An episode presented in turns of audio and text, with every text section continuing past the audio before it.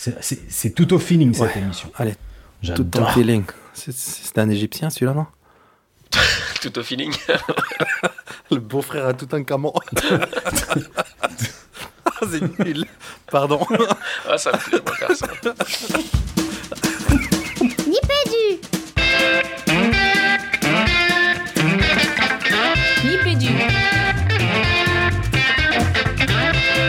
Podcast. Le podcast École. Éducation Numérique. Nipédu. Nipédu Nipédu Bienvenue dans Nipédu. Nipédu épisode épisode 111. 111, on est 3, ça fait 3 fois 1. Là, vraiment, à chaque fois, j'essaie d'improviser un truc à l'intro qui est de plus en plus horrible. Euh, salut Jean-Phi. Salut Régis. Et t'es en grande forme ce soir. hein Pas, pas- pas du tout, là, t'as vu, c'est un petit coup la fatigue. Tu vas bien Tu vas bien? Ouais, ouais, nickel, nickel. Je suis vraiment content de vous retrouver, content de faire cette petite 111 là, tranquillement. Euh, ouais, ouais, super bien. Tranquillement, c'est pas sûr, parce qu'on n'arrête pas de se marrer en off, là, depuis qu'on a lancé le- le- l'enregistrement. Salut Fabien Salut Régis, salut euh, Jean-Philippe. Je vais essayer d'amener un petit peu de sérénité dans cette euh, introduction et dans cette émission euh, 111. Donc bien sûr, les auditeurs auront corrigé par eux-mêmes. 3 fois 1 ne fait pas 111. Donc surtout s'il y a des enfants qui écoutent l'émission, écartez-les euh, du poste à ce moment-là. Euh, euh, Peut-être, je, prends tout de suite les garçons un petit peu de temps pour euh, structurer deux trois éléments de cette euh, de cette émission. Euh, une émission euh, légèrement particulière, vous le savez. Euh, c'est Noël et on va forcément vous faire un petit cadeau, Euh, un petit cadeau en forme euh, de raté. Je sais pas si vous vous souvenez euh, les garçons de ce film, l'homme qui tua Don Quichotte, cette espèce de super production maudite de Terry Gilliam. Bah on va dire que on, on s'est fait un petit raté aussi parce que Régis et moi, on a été traîner nos guêtres du côté de d'Educatis il y a quelques semaines, Régis, deux trois semaines. Et euh, il se trouve que on était parti avec qu'est-ce qu'on va en faire de cet Educatis? Est-ce qu'on prend le zoom? Est-ce qu'on fait des interviews? Est-ce que bon, en définitive, on est revenu Régis quand même avec cinq capsules euh, que je qu'on pourrait euh, diffuser euh, en, en fin d'émission. Je sais pas ce que t'en penses en bonus. Ouais, ouais, génial, génial. Moi, ça me va. Donc bon, ok. Si ça vous va à tous les deux, Jean-Philippe, il voit pas d'objection non plus. Aucune, bien évidemment. Bien au contraire, mais Alors, alors, ça aurait été dommage que tu y poses une quelconque objection parce qu'on va commencer par entendre Xavier qui va nous parler d'une d'une ruche connectée qui a été notre gros coup de cœur avec Régis Ouais, sur ouais. Educatis. On, on était là-bas 5 minutes qu'on s'est jeté dessus, il faut dire la vérité. Ah mais ouais, la, ru- la ruche connectée, c'était c'était un truc de fou. Et puis, euh, bah, on enchaînera avec Elsa de Lumni, avec Stéphane des Dumouve, avec notre coup de cœur, Ouais. Juliette la croquignolette de chez toutemonannée.com, euh, qu'on entendra aussi. Et puis, on entendra aussi Patrick. Patoche de chez Classroom, c'est des solutions. Je sais pas si tu t'en souviens, Jean-Philippe, on en avait parlé euh, notamment euh, avec euh, avec Delphine. On avait parlé des Dumouve aussi il y a quelques émissions comme la solution française EdTech qui fonctionne. Donc on s'est dit on les avait sous la main. Donc pour les auditeurs qui ne connaîtraient pas ces, solutions, bah, qui de mieux que les propres membres des équipes respectives de ces solutions et de ces EdTech pour parler de, de leurs produits. Donc voilà, ça sera un petit moment éducatech, éducatif si ça vous va les garçons. C'est parfait. Très bel écho à notre précédente émission, c'est top. Et je garde encore la main parce que je voulais, vous, le savez peut-être si vous écoutez régulièrement Nipédu, on a fait un petit, euh, un petit, appel, euh, un petit sondage hein, lors du numéro 110 en disant voilà, on fait des émissions trop longues, on culpabilise, est-ce qu'on vous embête, est-ce qu'on vous prend du temps de vie, des choses comme ça. Et en fait, les gens, ont, enfin vous avez, je pense, euh, euh, répondu euh, assez spontanément, alors parfois par mail, parfois euh, loin des claviers dans la vie, euh, dans la vie physique, ou parfois sur Twitter ou dans d'autres réseaux. Donc on voulait vraiment remercier fort, fort, fort, fort, fort. Je vais certainement pas citer tout le monde, mais entre autres Anaïg, Isabelle, Sarah aussi. Moi, je pense aussi à Nathalie. Euh, je pense à Marjorie, à Alexandre, à Seb et Jeff qui ont fait un petit ping-pong avec leur numéro 98 de e-teachers. Donc salut les gars. Et puis, euh, puis voilà, merci, merci, merci à tous pour vos retours. C'est vrai qu'on les sollicite pas souvent. Là, on les a eu. Ça nous a fait chaud au cœur, Régis. Ouais, clairement, clairement. Je rajoute un, petit point euh, autour de la chronique d'Alvarez pour répondre à, Laurent qui m'a, qui nous a envoyé son petit retour par mail, qui nous dit, euh, je vous lis euh, texto, il y a bien sûr le premier livre qui est plus théorique, hein, il parle des, du bouquin de Céline Alvarez. Si je, puis me permettre, tu donnes ton jugement et ta critique sur le livre, mais il y a des faits dont il faut vérifier la, véraci- la véracité ou pas. Ah, Cette partie-là, je dirais que moi, j'ai jamais dit, enfin, je suis pas journaliste, quoi. Donc euh, voilà, et, surtout, je disais que bah, par défaut, je fais confiance aux, profs et aux directeurs. Enfin, il me semble bien avoir dit ça dans, la chronique qui parle de ce qui est arrivé dans leur école. Donc, plutôt, je suis plus sur la confiance justement que, que d'aller d'aller euh, gratter encore plus de ce côté-là. Donc, je voilà. Et euh, il, le dit d'ailleurs. Il dit un travail de journaliste serait de vérifier la réalité des faits, interviewer la prof Marie ou les parents, alors que vos critiques sont basées sur la forme. Bon, j'avoue que je suis pas trop d'accord. Oui, je critique la forme du bouquin, mais euh, mais justement, je disais que par défaut, je faisais confiance au- à Marie, aux profs, aux parents. Donc voilà un petit retour, mais je pense que je, continuerai d'échanger avec lui euh, en live euh, sur tout ça. Et puis il rajoute, sinon tu as la tchatch à la radio, donc ce qui m'a fait sourire, donc je le rajoute, voilà. Donc merci Laurent pour ce retour. C'est rigolo, Régis, parce que moi j'ai entendu re- d'autres retours sur ta chronique qui disaient notamment que tu manquais euh, de virulence, que d'aucuns auraient tapé un peu plus fort sur la caboche de Madame Alvarez. Donc euh, tu vois, il y en aura eu un petit peu pour tout le monde autour de cette rubrique qui aura fait parler dans les chaumières. Ouais, ouais. Bon, eh, je crois qu'on n'a jamais fait une intro aussi longue finalement, que ça faisait longtemps en fait, ça fait plaisir. ça fait plaisir. Vous vous rappelez, on faisait une rubrique euh, La parole au auditeur à un moment, c'était un peu ça là, c'était un peu ça. Mm. Euh, on se lance avec nos trois mini-dossiers C'est Ouais, parti. Allez, Wiz, on se lance. Oui. Le dossier de Nipédu. Pédagogie, pédagogique, productivité, institutionnelle et recherche. Et on commence avec Mr. Wiz, euh, rubrique pédagogique avec toi Fabien. À cette bonne vieille rubrique pédagogique. Ça me fait plaisir de la retrouver euh, cette semaine.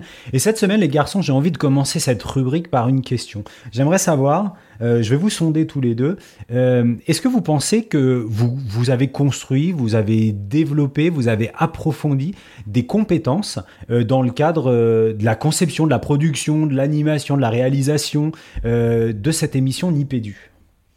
Ouais, clairement. Bah vas-y, Ah, tu- dis-moi en plus. Bah, des compétences de d'expression orale, des compétences dans le montage, des compétences dans, dans la scénarisation de l'émission. Je, vous laisse continuer, Jean-Phi. Ouais, moi pareil, clairement, je pense dans le dans le, le- le- comment dire l'exposition euh, sur des temps courts, euh, euh, pareil, euh, euh, ben sur des choses plus techniques, hein, l'écoute de l'écoute des montages, euh, enfin ouais, la liste est longue. Hein.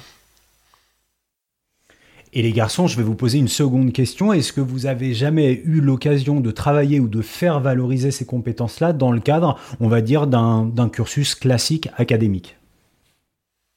Alors académique, non. Non. Non, clairement non. hein. je pense, non. Régis, pour toi, clairement non. Et pourtant, ces compétences, elles existent, elles valent quelque chose et elles disent quelque chose de ce que vous êtes et de ce que vous savez faire. Eh ben, figurez-vous, les garçons, que magie du numérique, magie de la société apprenante, il est désormais possible de pouvoir valoriser, donner à voir, partager, échanger autour de ces compétences grâce aux open badges. Alors vous l'aurez compris, une rubrique sur les open badges et je pense que pas mal de auditeurs m'auront euh, vu venir en disant oh non pourvu qu'ils fassent pas une rubrique sur les open badges et pourtant je vous livre ma rubrique sur les open badges. Pourquoi? Parce que comme Bob Dylan, j'ai testé pour vous les open badges. Alors, pour faire simple, les open badges, vous aurez compris avec cette introduction qui a été livrée par mes deux compères que euh, les open badges, c'est quoi? C'est aujourd'hui, à l'heure du web 3.0, on a la possibilité, euh, des institutions, mais aussi des individus, ont la possibilité d'attribuer à d'autres personnes des espèces de... Bah, on, on prend l'image du badge, euh, alors ça c'est le, le niveau zéro de la présentation,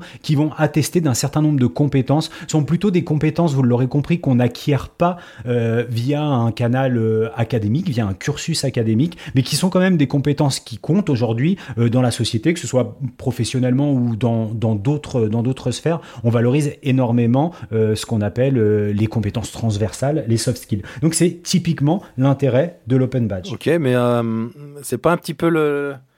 Comment dire Comment le dire euh, joliment, monsieur Aubard une, petite nouvelle hystérie de la société apprenante? Alors, c'est vrai que c'est vrai qu'il y a pas mal de mobilisation, Régis, autour de, cette question euh, de l'open badge. On pourrait se dire euh, les open badges. Alors, les open badges, juste pour pour te resituer pour resituer à Jean-Philippe et aux auditeurs, c'est ça a été créé au début des années 2010 euh, par la fondation Mozilla et justement hein, pour pour récompenser toutes ces compétences transversales et pour les donner à voir. Aujourd'hui, vous allez vous tapez Open Badge et je vais pas aller plus loin dans la présentation parce que que ce soit sur la page de référence de Mozilla, que ce soit sur des blogs comme l'excellent badge numérique motivé, reconnaître, certifié, sur lequel je me suis appuyé pour la construction de cette rubrique, ou même sur des espaces plus communautaires comme un groupe GitHub qui est dédié, on va vous parler Open Badge et vous allez vite comprendre la logique de la, de la, de, la solution, la philosophie aussi qu'il y, a, derrière. Je pense à quelques pontes euh, et quelques figures de l'Open Badge, notamment en France, euh, à Serge Ravet par exemple, à ce qu'il peut dire autour de, autour de la société de la reconnaissance dont tu parlais à l'instant. Donc, est-ce que une hystérie, alors est-ce que, est-ce que, est-ce que tout le monde se saisit de ça, ou est-ce que c'est l'apanage de quelques bitniks en short qu'on va retrouver dans tel ou tel tiers-lieu coincé entre une imprimante 3D et une découpeuse laser? Bah, en, fait, en fait, pas vraiment, pas vraiment, parce que on voit que il y a, y a pas mal d'institutions euh, et, et d'institutions euh, honorables et, et, et, très ancrées euh, dans, dans l'apprentissage depuis très longtemps qui, qui promeuvent euh, les, open badges. Le CNED assez logiquement euh, s'y est mis. On voit aussi des, départements, des régions, des territoires qui s'y mettent. Vous connaissez peut-être le projet Badgeon la Normandie. Je vous invite à aller voir le, site. Et puis il y a des, détournements. Tu, te souviens de notre copain Jean-Noël Saint-Trappe avec qui on a pas mal échangé ce printemps, qui lui lançait son Badgeon la Corrèze. Donc ça, on peut aussi, on peut le décliner sur des territoires géographiques. Et puis tout le monde s'y met un petit peu. Hein. Moi, je suis rentré dans cette chronique parce que j'ai vu aussi l'excellent géniali qui nous est proposé. Tu vas être content, Régis, par l'atelier Canopé. J'aurais dû dire l'excellent atelier Canopé 93, qui vous explique aussi tout ce que sont ces, ces open badges. Et puis figure-toi, on parlait d'éducatistes tout à l'heure. Je pense toujours avec Canopé, à une rencontre qu'on a, qu'on a faite et on était extrêmement heureux de la faire sur Educatis puisqu'on a retrouvé Luis Galindo, quelqu'un dont vous vous souvenez peut-être puisqu'on l'a entendu dans le Nipédu, euh, je dirais peut-être 108, 109, en 108, tout cas celui ouais. qui était dédié à 108, qui était dédié euh, à, euh, aux entretiens qu'on a pu faire sur Ludovia cet été qui est chef de projet euh, et de développement euh, chez, euh, chez Canopé, qui est accompagné de Marc Février, qu'on ne, représente, qu'on ne présente plus ici, mais qu'on représente bien, et qui nous ont parlé notamment de, de tous leurs projets chez Canopé autour, de, autour des open badges. Donc vous, vous le voyez, les open badges, tout, tout le monde s'y met, et, et moi j'ai voulu m'y mettre aussi. Ouais, ok, mais si on s'y met, comment, comment ça marche? Ouais, en fait c'est ça la grande question. C'est-à-dire que euh, moi, ça fait pas mal de temps que je vois, euh, je vois ces questions des open badges et, et, et, je disais, ok, très bien, mais, mais concrètement, effectivement, comment ça marche? Est-ce que, est-ce que, je, est-ce que si je t'envoie, est-ce que je t'envoie un PNG ou euh, est-ce que euh, je t'envoie un badge par la poste, par colis? Non, bon. On va prendre un exemple. On va prendre un exemple très concret. Tout à l'heure, les garçons, je vous ai dit quelles compétences vous aviez développées dans le cadre de votre activité Nipédu. J'aurais pu très bien vous décerner un badge. Je vais plutôt glisser sur un contexte qui est plus institutionnel, plus formel. On va parler de, celui du e-learning puisque on a aujourd'hui des LMS. Régis, tu te souviens de l'acronyme LMS Ouais, Learning Management System? Donc ces solutions de plateforme en ligne qui vont accueillir euh, de la formation euh, en ligne, pas mal de CLM, de CLMS qui sont interopérabilisés avec euh, des solutions de d'open badge pour justement créer ce système de, de rewarding et d'awarding dans les dans les parcours pour pouvoir recevoir des badges au gré de l'avancée et de votre complétion dans ces dans ces différents cours de e-learning. Donc moi en ce moment je suis justement sur un LMS, un LMS qui s'appelle Canvas et dans Canvas on a une petite LTI, on a une petite application intégrable euh, d'une excellente solution. C'est celle dont je vais vous parler euh, ce soir, qui s'appelle Badger. Donc il y a, il y a trois Badger, un Badger États-Unis, Badger Canada et Badger Europe. Vous comprendrez que derrière ça, l'idée c'est aussi de pouvoir disposer de nos données euh, bah, là où on a envie euh, qu'elles soient. Et, euh, et c'est cette solution que j'ai explorée notamment à travers bah, justement un parcours public gratuit qui était hébergé sur, chez Canvas qui nous expliquait un petit peu comment prendre en main cette solution Donc, Régis, tu me disais très concrètement, ça se passe comment? Bah, Quand on, va se loguer sur Badger, on va se créer un compte, et puis euh, là, on va se retrouver face à un certain nombre de services. Donc, le premier des services, c'est celui de créer son service de distribution. Euh, je vais représenter une institution, on va dire dans le cadre du LMS, je suis l'institution euh, qui promeut ce parcours de formation en ligne. Imaginons, je suis chez Canopé, je vais créer un issuer, donc je vais être ce service de distribution, je vais être le service de distribution Canopé. Ça, c'est la première étape. J'aurais pu créer aussi un service de distribution qui était euh, Régis Forgione, Jean-Philippe Maître ou Fabien Aubard ou même Nipédu. Peu importe. Vous me suivez jusque-là, les garçons? Ouais, ouais, très bien, très bien. Après, on Nickel. retrouve aussi Ouais, super. On retrouve aussi d'autres espaces dans ce, dans ce compte. Un espace qui est ultra important dans l'économie de l'open badge et dans, euh, dans le mode de fonctionnement de l'open badge, c'est le backpack. Est-ce qu'on peut dire sac à dos en bon français? Ouais, c'est ça, exactement. Parce que si on, si on file cette métaphore du badge, le badge, forcément, on l'accroche où, les gars? On l'accroche comme dans les années 90 sur son sac à dos. Et ouais, et ça c'est super. Donc ça veut dire quoi? Moi ça je veut le dire fais que- encore. hein. Ouais, mais, mais parce que tu es un être des années 90. Fondamentalement, je pense. Donc, tout comme nous, même si nous, ça- on peut même euh, revenir un, un peu avant, je crois.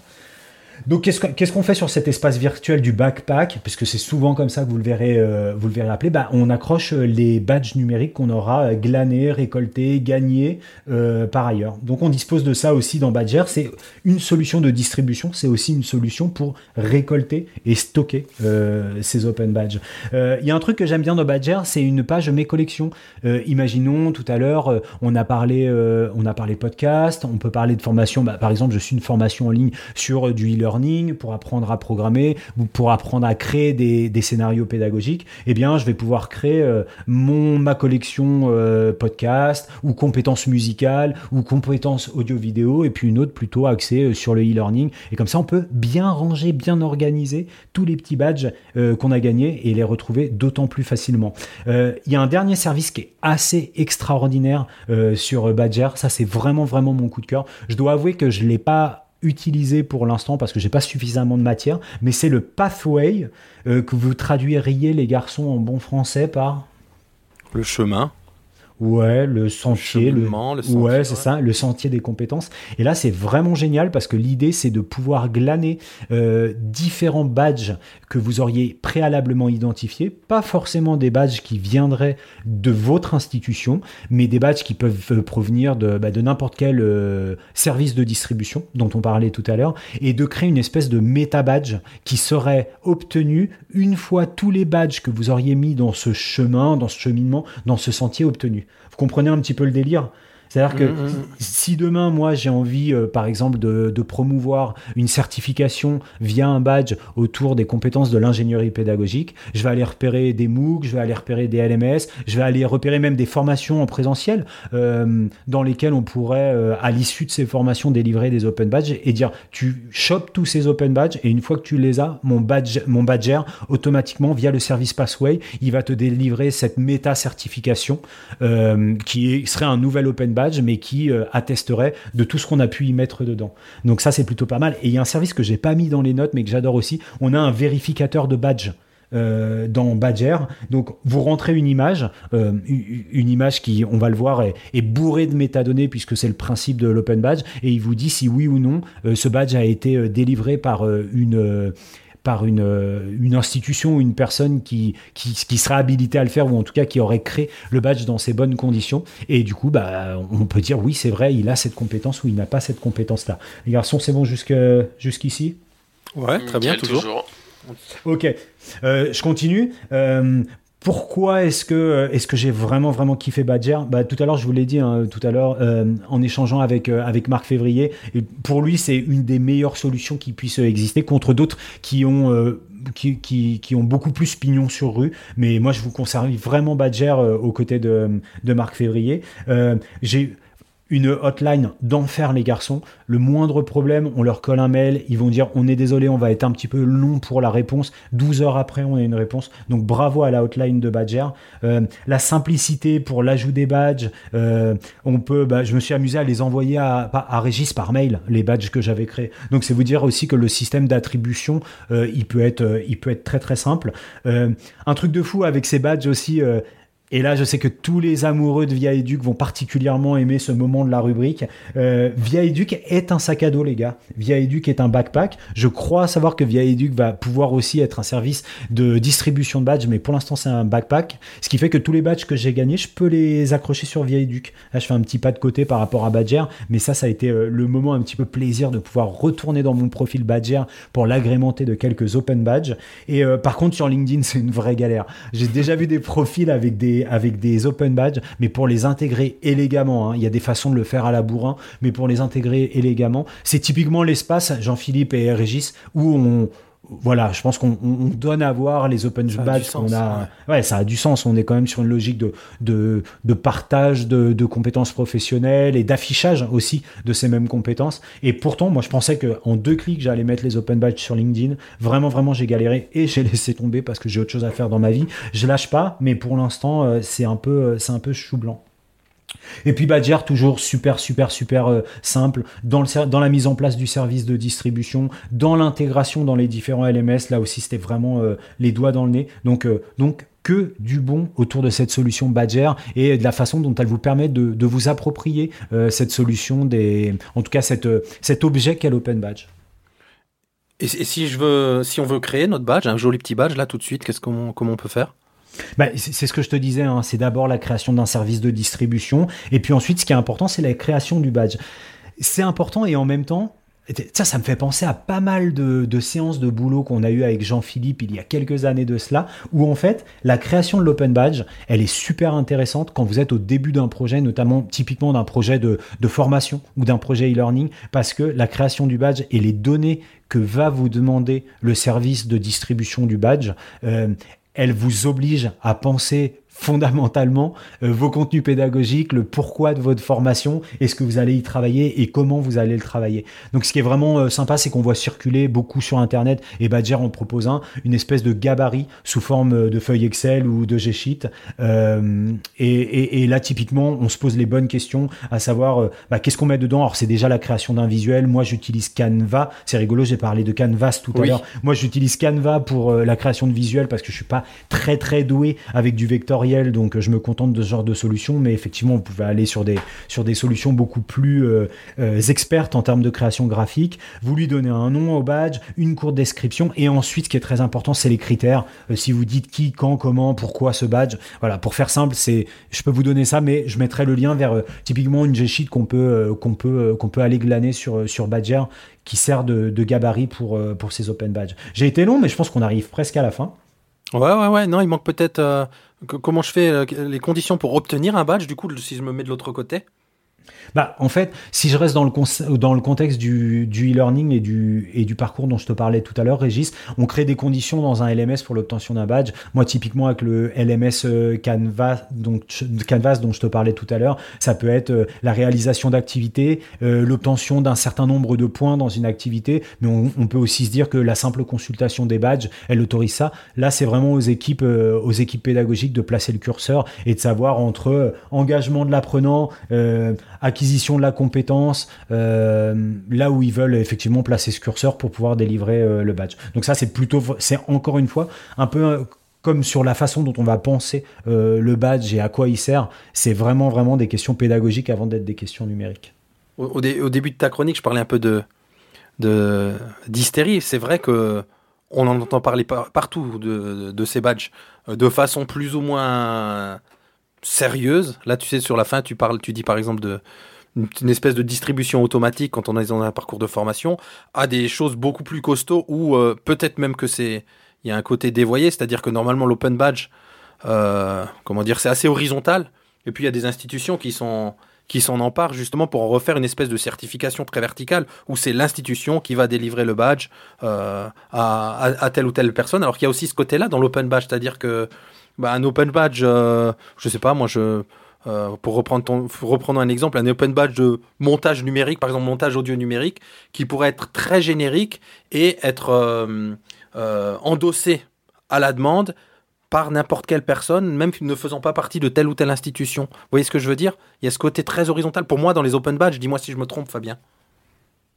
Non, moi je te rejoins là-dessus, mais en même temps, euh, plutôt que d'imaginer du tout académique ou du tout horizontal, puisque c'est le terme que tu as utilisé, moi je trouve que le mix euh, des deux, il est pas mal. C'est-à-dire que comme on a la possibilité d'intégrer ces données euh, à cette image, à ce PNG, de savoir qui a distribué, il est certain qu'un badge distribué par Fabien Aubard n'aura pas la même valeur que le badge distribué par le CNED et ne dira pas la même chose. Pour autant, en fonction de la personne qui va, euh, qui va recevoir cette information, bah peut-être que le crédit qui portera au fait que j'ai pu, moi, en tant que Fabien Aubard, délivrer ce badge de, il y a une, y a une vraie compétence derrière de montage audiovisuel numérique, et puis derrière une preuve où toi tu, tu apporterais le livrable en disant, en pointant les émissions de Nipédu, bah ça vaut aussi quelque chose. Donc ça met un petit peu d'eau dans le vin académique et de dire que effectivement il existe des tas de compétences euh, qui ne sont pas que des compétences académiques et qu'il est bon de pouvoir euh, les valoriser, quelle que soit la personne qui les valorise.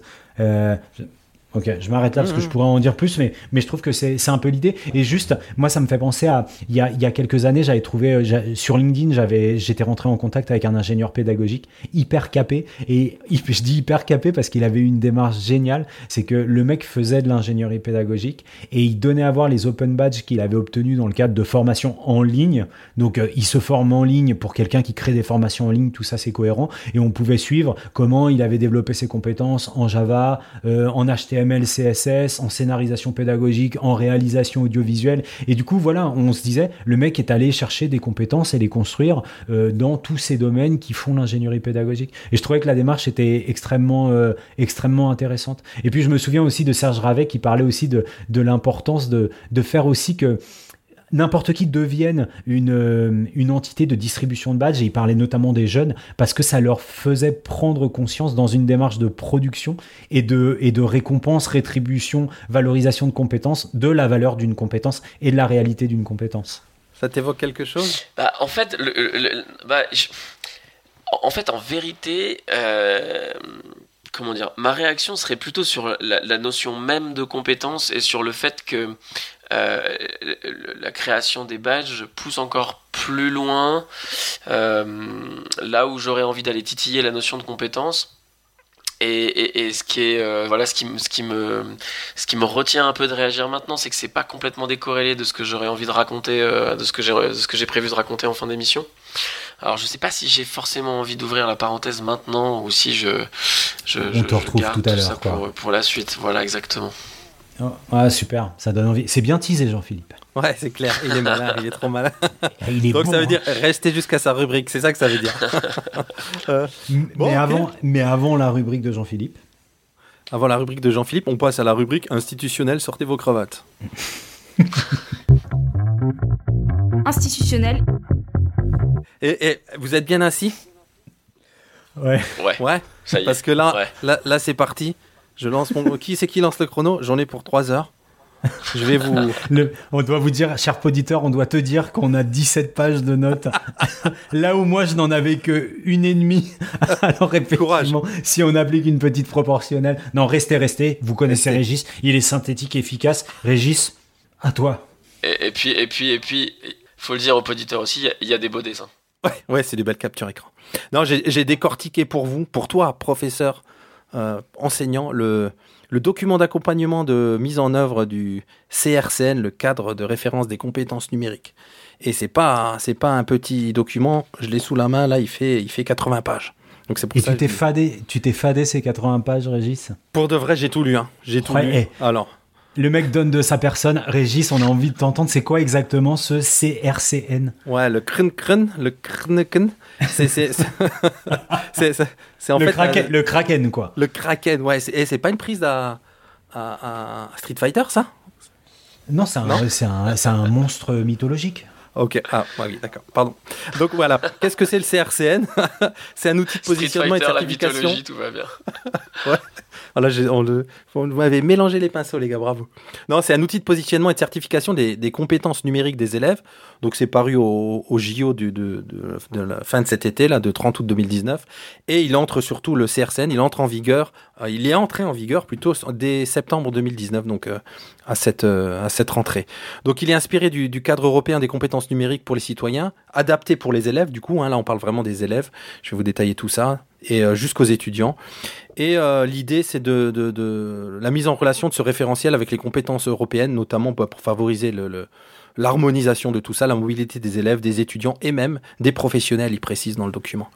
Euh, donc le doc, oui, c'est vrai que le doc est très très gros. Moi, j'ai eu, eu peur d'abord de m'y lancer, je me suis lancé le défi. Mais en fait, il est, il est structuré en plusieurs parties. Il y a une partie dédiée au personnel d'encadrement. Il y a une partie dédiée aux, aux professeurs, c'est celle-là, c'est sur celle-là que je vais mettre euh, l'accent. Il y a aussi une partie, ça je trouve que c'est une super idée pour les familles et les élèves. Euh, donc c'est intéressant aussi euh, d'accessibiliser ce type de document. Il y a des ressources d'accompagnement et il y a pas mal de fiches, d'usage dans, chacun des grands domaines que- qui sont déclinés dans ce, dans CRCN. Donc très très concrètement, le CRCN il se décline en cinq domaines de compétences Alors il y a information et données, communication et collaboration, création de contenu, protection et sécurité et environnement numérique. Et dans ces cinq euh, domaines de compétences, il y a 16 euh, compétences numériques en tout, hein, ventilées dans les, dans les cinq euh, grands domaines, et 8 niveaux de maîtrise pour chacune des compétences. Donc là, dans votre tête, ça fait déjà, ah ouais, tiens, ça ressemble un petit peu quand même au, au, badge de Fabien de tout à l'heure, quelque part. Euh, alors les niveaux de maîtrise de chacune des compétences, ça va de graduellement novice, indépendant, avancé, expert. Voilà, ça me fait, refait penser au badge. Et ces niveaux, ils, correspondent grosso modo au niveau des attendus, euh, enfin le niveau 1 à 5 en tout cas, au niveau attendu dans l'enseignement scolaire. Et après, ça peut aller jusqu'à 8. C'est ce qu'ils appellent les niveaux experts et avancés. Euh, mais il dit précise que bah, si l'élève atteint ce niveau, il ne faut pas hésiter à lui mettre ce niveau, même si c'est plus dédié là à, comment dire, à des adultes ou à des experts.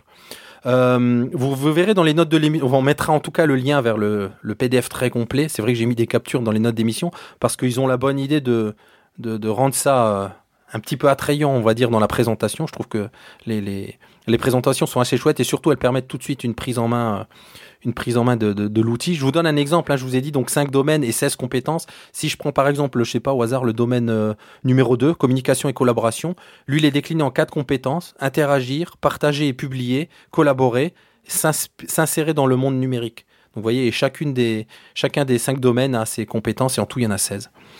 Euh, alors je vous détaille pas le, le les, gradations détaillées de novice à expert et puis euh, parce qu'elles sont elles sont vraiment détaillées finement euh, sur l'acquisition des compétences. Qu'est-ce que ça veut dire qu'être expert? Qu'est-ce que ça veut dire qu'être novice? À savoir que l'évaluation de ces niveaux de maîtrise en CM2 et en 6e, ça se fait via les, via les LSU. Je trouvais ça d'ailleurs assez bizarre de dire on le fait en CM2 et en 6e. Enfin, le, la fin du cycle 3, c'est la 6e. Donc voilà. Je pense que c'est par, par, Ils en parlent pas, pas en détail, mais je pense que c'est un souci de bah, de liaison CM2 6e, de dire euh, le CM2 c'est quand même la fin de l'école élémentaire, c'est quelque chose, et après la 6e c'est pour la fin du cycle. Et pour le fin, la, fin de cycle 4 et la, terminale, parce que ça va jusque là, donc la certification doit être délivrée à tous les élèves dans le livret scolaire et via la plateforme Pix, je vous en parlerai tout à l'heure, et euh, on mettra d'ailleurs dans les notes de l'émission l'excellente chronique de Fabien autour de, de son test de Pix, tu te souviens Fabien? Ouais, je me souviens aussi qu'on avait, on a passé un petit moment avec Benjamin, qui est le directeur de Pix, cet été au mois d'août, qui nous avait euh, justement euh, teasé cette nouvelle, euh, cette nouvelle solution, cette nouvelle possibilité qu'offrait Pix de, de mmh, mmh. certification. Ouais. Donc, euh, si, on met dans notre casquette de prof, je vous dis que ça s'adressait surtout à des profs. Enfin, j'ai décortiqué en tout cas la partie prof. Donc, contrairement au B2I, hein, qui, ça y est, il est officiellement mort et tué par le CRCN, il était, il était temps. Il n'y a pas de niveau, euh, de en termes d'âge pour euh, les compétences pour telle et telle classe. Si vous vous souvenez, le B2I, bah, il y avait des compétences pour les CE2, pour les CM1, etc. Là, c'est pas du tout le cas. Hein. C'est décliné comme je vous l'ai dit plus haut. Euh, et, il précise d'ailleurs les choses que le, ça ressemble un petit peu à quelque chose comme de comme les séances de piscine ou l'enseignement mutuel. quoi. C'est selon les compétences des élèves, ça n'a rien à voir avec leur âge. Donc on, travaille euh, de façon plus, comment dire, plus, plus logique dans, dans ce, dans ce cadre-là, je trouve. Euh, pour accompagner les enseignants, il y a pas mal de ressources d'accompagnement dans le livret et même euh, hyper liées. Parce que je vous dis qu'il y a 80 pages, mais en plus de ça, il y a pas mal de liens avec des des, outils complémentaires et par exemple des tableaux qui sont assez bien fichus, des tableaux, euh, tableaux de synthèse par compétence sous différents angles selon l'approche qu'on veut utiliser en classe. Il y a un tableau de synthèse par exemple euh, où il y a un niveau par page dans chacun des cinq domaines. Il y a un autre tableau qui est inversé. Il y a un domaine par page et décliné dans les cinq niveaux. Et, euh, et après il y a aussi un, un, un outil complet qui fait le lien avec le, le socle, le S4C, le socle commun de compétences euh, qui est aussi assez bien fait. En tout cas, c'est des outils qui accessibilisent euh, ce, cadre de référence pour la classe. On voit tout de suite ce qu'on peut en faire, même si on se dit que ça fait un, ça fait quand même un sacré, un sacré truc en plus si on se dit bon il y a les programmes, il y a le, socle commun et il y a ce, CRCN qui est aussi euh, à articuler dans tout ça. Je pense que dans, dans les prochaines itérations peut-être des programmes et de CRCN, tout ça, ça s'articulera encore mieux. Quelqu'un voulait poser une question? Non, j'ai coupé. Ouais, non, moi, Ça, me, ça, me, fait penser au, fait que ça fait partie des, des, grandes difficultés, je trouve, dans, dans les, les, injonctions ou en tout cas les préconisations institutionnelles de ces dernières années. C'est l'intégration de ces domaines d'apprentissage transversaux euh, au sein euh, d'enseignements disciplinaires et, euh, et, la façon dont on va les intégrer. Donc, ça, ce dernier point, il me fait penser à ça. Mais, puisque tu abordes tous ces points, Régis, est-ce que tu pourrais nous parler des facteurs justement qui vont conditionner l'obtention de ces, ou en tout cas le, fait qu'on atteigne ces niveaux de maîtrise? Ouais, ouais, donc ces huit niveaux de maîtrise, ils prennent en compte plusieurs facteurs. Il y a le, le degré de familiarisation des élèves avec les situations, est-ce que c'est une situation de la vie courante Est-ce que c'est une situation simple, une situation complètement nouvelle euh, La complexité des pratiques avec les outils numériques, est-ce que c'est un usage élémentaire Est-ce que c'est complexe Il y a le degré d'autonomie pour lequel il passe ce, ce, niveau de maîtrise. Est-ce qu'il le fait seul Est-ce qu'il le fait avec aide Est-ce que c'est en collaboration avec d'autres camarades Il y a la complexité même des procédures. Est-ce que c'est c'est de l'applicatif. Est-ce qu'il doit élaborer quelque chose euh, dans, le sens de, début à atteindre? Et il y a les connaissances nécessaires pour, la mise en œuvre même de, ce niveau de maîtrise. Donc c'est assez granularisé, hein, vous le voyez, mais l'outil est... En tout cas, les outils, les parties graphiques de l'outil permettent de bien comprendre ça, peut-être plus simplement que ce que je vous dis, euh, à l'oral. Alors, il précise, hein, évidemment, tu parles du côté transversal, que ce, que ce, CRCN, euh, tous les enseignants doivent le, mettre en œuvre. C'est quelque chose de très transversal. Donc il n'y a pas un enseignant en particulier qui va devoir, euh, qui doit devoir se charger de ça. C'est dans toutes les disciplines. Il y a pas mal. Il, y propose euh, de, construire des scénarios via Pix. Donc c'est là que j'arrive à, à, notre fameux Pix. Il y a une partie plateforme pour l'enseignant que je suis pas allé regarder de très près, mais qui s'appelle Pixorga. On connaît bien nous Pix, hein, et euh, j'imagine assez bien l'arrière-boutique, qui va permettre de créer des scénarios en fonction des, compétences qu'on veut faire travailler à tel ou tel moment de l'année. Et il donne pas mal d'exemples sur une plateforme que qui s'appelle EduBase, euh, qui recense des pratiques pédagogiques euh, autour du numérique valorisé dans les académies, qui peuvent donner des, des, des, idées très précises en lien, en lien avec les programmes. Euh, et quand je vous parle de Pixorga, alors là, on est vraiment à partir du cycle 4, parce que c'est à partir de ce moment-là que chaque élève va devoir euh, va avoir un compte euh, sur sur Pix, un compte individuel. Donc c'est pour ça que ça devient vraiment la plateforme levier, levier pardon d'attribution de, de, ce de ce CRCN et des niveaux de maîtrise. Donc tout ça, ça se passe via via Pix. il précise que, enfin, j'espère ne pas me tromper en disant ça, peut-être que je me trompe, mais que potentiellement ça va arriver aussi au cycle 3, la partie PIX, ou qu'en tout cas les enseignants peuvent se saisir de PIX pour créer les scénarios, pour faire travailler leurs élèves, mais c'est plus aux enseignants de compléter la partie LSU qui sera dédiée à ça à partir des compétences euh, obtenues via, euh, PIX. Euh, je voulais vous donner un exemple, voilà, c'est ça que je cherchais. y a, enfin, un petit exemple, hein, il donne pas mal de pistes de mise en œuvre selon les niveaux de maîtrise. Et si je prends par exemple euh, euh, la partie sur, euh, l'environnement, le, l'ENT, il y a le niveau de maîtrise 1, se connecter à un environnement numérique ou utiliser les fonctionnements élémentaires d'un environnement numérique. Bon, ben on comprend, il nous donne piste d'activité de façon guidée lors des activités quotidiennes, mise en, mise marche d'une machine, identification sur le réseau, connexion à son ENT, voilà. Et ça va jusqu'au au niveau de maîtrise 8, soutenir ses pairs dans le développement de leurs compétences numériques, utiliser des ressources pour mettre à jour et améliorer ses compétences numériques. Et voyez, ça va jusqu'à euh, développement de ses capacités d'auto-formation via un MOOC, choisir un logiciel libre ou propriétaire. On va, on va loin, quoi. Ça peut aller loin. Hmm. Donc, euh, donc on, a, on arrive vraiment à des degrés de maîtrise d'experts. C'est clair que le niveau de compétences requis euh, pas seulement numérique, mais aussi dans la posture apprenante. Et on, on, l'a aussi, hein, on, fait une incursion dans la rubrique précédente sur le fait de dire je peux me m'auto-réguler et me discipliner pour suivre des parcours d'auto-formation en ligne. Ouais, je, je, vois le niveau de compétence que ça requiert, quoi. Mmh. ouais, donc c'est ça peut être un peu costaud. Euh, alors je vous ai Vas-y, vas-y, Fabien. Non, mais je, je me disais, euh, Là, tu t'es placé du côté du prof, et si jamais euh, on était un personnel d'encadrement, des préconisations en particulier? Ouais, alors je vous disais, c'est la première partie d'ailleurs de, de, de, ce document. Et comme je vous l'ai dit, donc, euh, il précise que tous les niveaux, tous les enseignants se mobilisent dans le cadre des, des activités habituelles pour, euh, pour mettre en place ces compétences.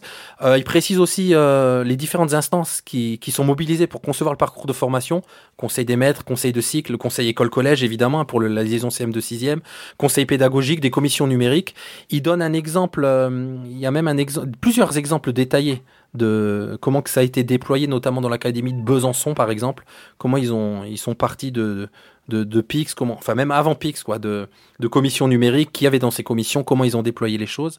Euh, il parle de personnes ressources pour le numérique, par exemple, bah, les, on pense aux, aux ou aux Fun, hein, qui, qui, pour qui c'est, on va dire que c'est un travail d'accompagnement tout trouvé, qui peut être mobilisé pour accompagner les profs et de s'appuyer bien sûr. Hein, la, base, c'est cette plateforme Pixorga, et c'est vraiment le chef d'établissement qui veillera à ce que le conseil pédagogique, là je cite, propose un enseignant référent qui coordonnera cette mission, mais précise bien, ça veut pas dire que c'est lui qui fera tout, lui coordonne les choses, et il faut vraiment que les enseignants s'en emparent euh, pour mettre en place euh, la, cette certification.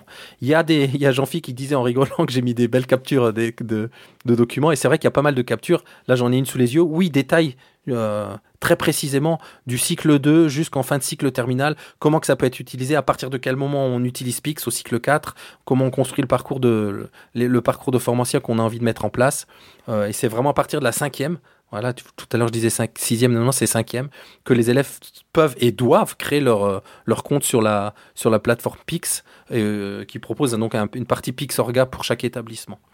Qui, permet justement un pilotage pour l'enseignant, c'est ça? Ouais, c'est ça. On va créer son parcours, des tests adaptés aux objectifs qu'on va mettre en place, euh, identifier et évaluer les compétences numériques des élèves, bien sûr, c'est le rôle de Pix, et surtout euh, analyser les résultats avec un tableau de bord qui donne les résultats détaillés pour chaque élève ben, pour réguler son intervention et aller plus loin. Et, et concrètement, cette certification sur Pix, elle s'organise comment?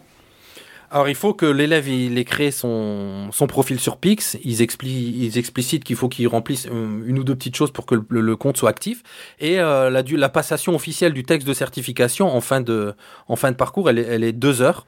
Ils disent bon qu'on peut qu'on peut, on, peut, on peut réduire en fonction des. Enfin, ils disent que ça va être potentiellement réduit en fonction des avancées de la plateforme. Et je suppose aussi en sous-texte de, de, comment les enseignants vont, vont, vont s'emparer de tout ça. Euh, J'ai bien aimé parce qu'ils précisent que c'est bien. Enfin, Ouais, il précise que c'est plutôt bien de privilégier le, le biode. Tu en fait, il, il, se part un peu de, des, potentiels problèmes qu'il peut y avoir de connexion ou de matériel. En tout cas, ils font tout pour que, et ils préconisent même l'usage du biode. Donc c'est intéressant parce qu'on se dit, ces élèves, ils vont, ils vont aller sur la plateforme Pix, ils vont l'utiliser. Euh, ils précisent d'ailleurs en classe, mais aussi chez eux. C'est pas utilisé uniquement dans l'établissement. Donc voilà, le biode a une place, euh, une place euh, toute trouvée. Et je vous disais tout à l'heure, il y a des exemples de, de, de, mise en place dans. Je ne veux pas dire de bêtises, je sais qu'il y a Besançon et les autres, je les ai plus en tête, je ne vais, pas, je vais pas rouvrir devant vous le bouquin, mais tout le protocole de déploiement et de mise en, en, place de, de la certification de ce CRCN, comment les DAZEN ils interviennent, comment le chef d'établissement, les IRUN, les collectivités sont partie prenante de, de, de cette mise en place. Et euh, une partie intéressante, c'est qu'ils expliquaient comment ils ont formé euh, ils ont pris ça à bras le corps à Besançon, bah, fait des classes virtuelles et des temps présentiels et du temps sous magistère pour euh, présenter Pix, Pixorga et ce CRCN au, à l'ensemble des, équipes éducatives des établissements, par exemple. Et, on, peut en profiter pour faire des bisous à Madame Ladane de Besançon? Allez, vas-y, c'est, bah c'est fait. c'est voilà, c'est fait. Elle se, elle se reconnaîtra. Juste pour le, j'avais le souvenir que parce que tu parlais du biode et, de Pix, il euh, n'y euh, a pas d'application de mémoire euh, Pix, en tout cas pas d'application iOS ou Android, mais il y a une version web app qui est extrêmement responsive et extrêmement jolie sur sur appareil mobile. Ouais, ouais, c'est vrai. Et que moi, j'ai pas remis le nez dedans depuis un petit bout de temps, mais c'est vrai qu'ils sont passés à une version 2. Je dis pas de bêtises, cet été ou fin, de, fin du printemps dernier, où ils sont passés à la version 2, euh, euh, qui, est vraiment chouette, quoi. Dernière petite chose, il y a un. Bah, il y a un Geniali qui circule, qui est mis en place par la DNE, parce que ce document, je crois que je l'ai pas dit, mais oui, forcément, c'est fait par la DNE. Donc il y a un Geniali où vous allez retrouver euh, l'essentiel des informations pour prendre en main pour prendre en main ce CRCN. Et moi, je voulais vraiment, alors ça fait partie de mon boulot aussi, hein, je dis que je, je, me suis sacrifié pour Nipédu, c'est à moitié vrai seulement, parce qu'avec ma casquette numérique, voilà, c'est important de d'avoir tout ça en tête et, que ça va se déployer euh, très très concrètement. Enfin, ça se déploie dans les écoles. Donc, euh, c'était la chronique du CRCN. Vous avez des questions, les garçons? T'as été tellement complet que, que pas facile moi, moi, j'ai pas une question, j'ai plus euh, une remarque, euh, une remarque concernant la façon dont, dont le protocole, l'outil, l'articulation avec euh, une solution de certification en ligne sont proposés. En tout cas, la présentation que tu fais donne, donne l'impression d'un écosystème très bien pensé, avec une ergonomie pédagogique extrêmement satisfaisante. Et d'ailleurs, moi, je reviens sur les huit niveaux de maîtrise dont tu nous as parlé, avec les différents les différents champs dans lesquels on peut granulariser ces niveaux, le degré de familiarisation, la complexité des pratiques, le degré d'autonomie, la complexité des etc. Ça me renvoie à mes propres pratiques pédagogiques dans l'enseignement spécialisé où j'essayais au possible de décortiquer chaque compétence et l'acquisition, la non-acquisition, en tout cas le positionnement d'apprenant de, dans chacune des compétences à partir de critères qui étaient assez semblables à ça. Donc voilà, je trouve que la réussite dans, euh, dans l'outil euh, pédagogique qui est proposé là, elle vient aussi de la réflexion pédagogique et docimologique ou docimologique qui peut y avoir derrière sur euh, la façon dont, on évalue une compétence. Et c'est aussi là, il me semble, l'opportunité qu'offre le développement de ces compétences numériques, c'est qu'on va au plus près d'un système